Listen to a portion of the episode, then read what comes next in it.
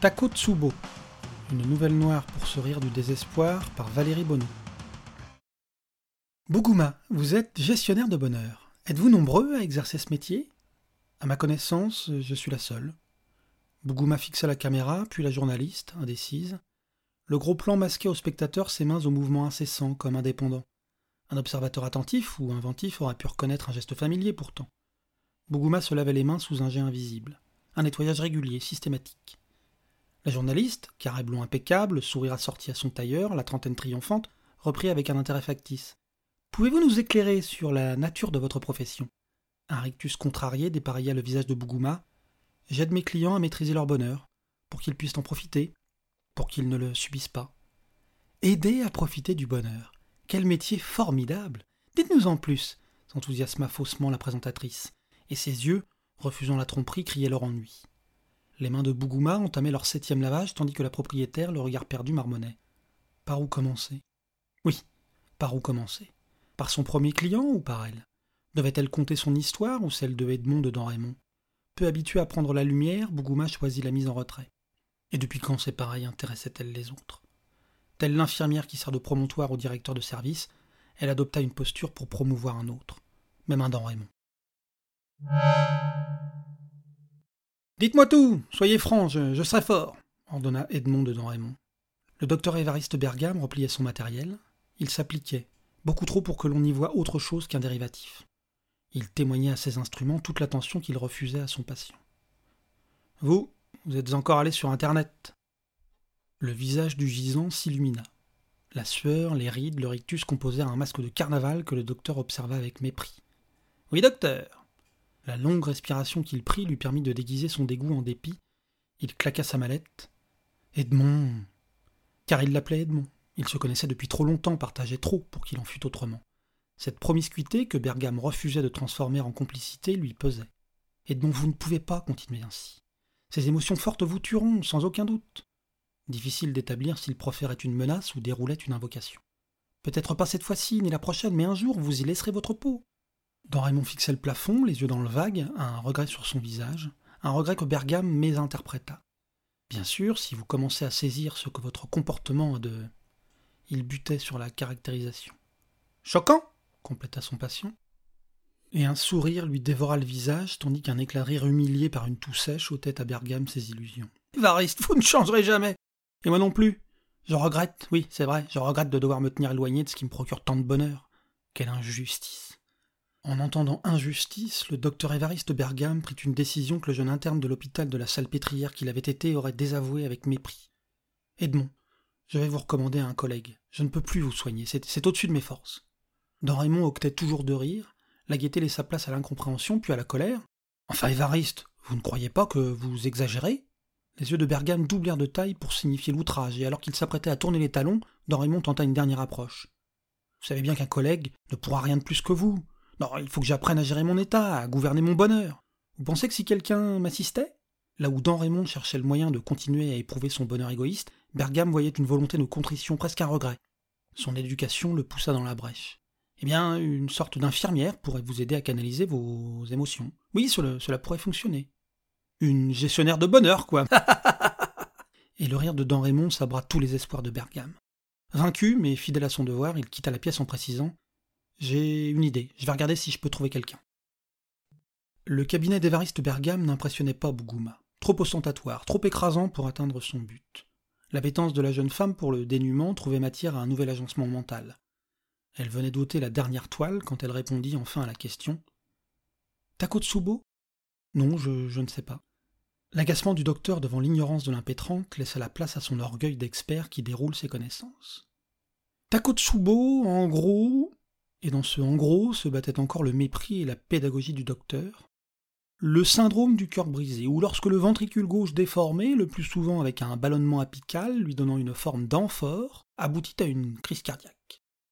Il appuya trop sur crise cardiaque pour que Bougouma ne saisisse qu'il n'attendait pas d'elle qu'elle comprît ce qui précédait.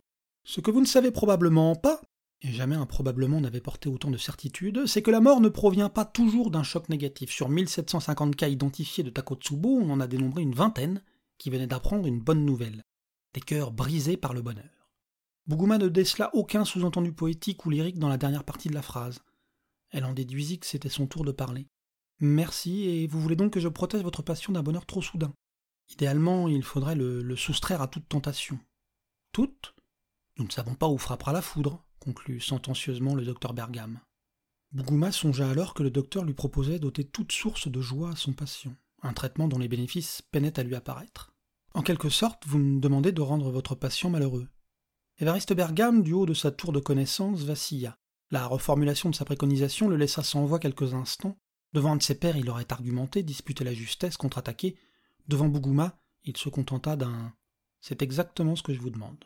Ils réglèrent les derniers détails, et alors que Bougouma ouvrait la porte, la voix du docteur Évariste Bergam retentit dans son dos. Vous me jugerez durement, mais en tant que médecin, mon choix s'avère limité. Et puis, attendez de connaître Edmond de Raymond. Le visage rayonnant du malade surprit Bougouma. Elle n'en laissa rien paraître. Bonjour, je suis. Bougouma Baldé, la gestionnaire de bonheur. Oui, Évariste m'a prévenu. Entrez, entrez. L'intérieur marqué par son épure.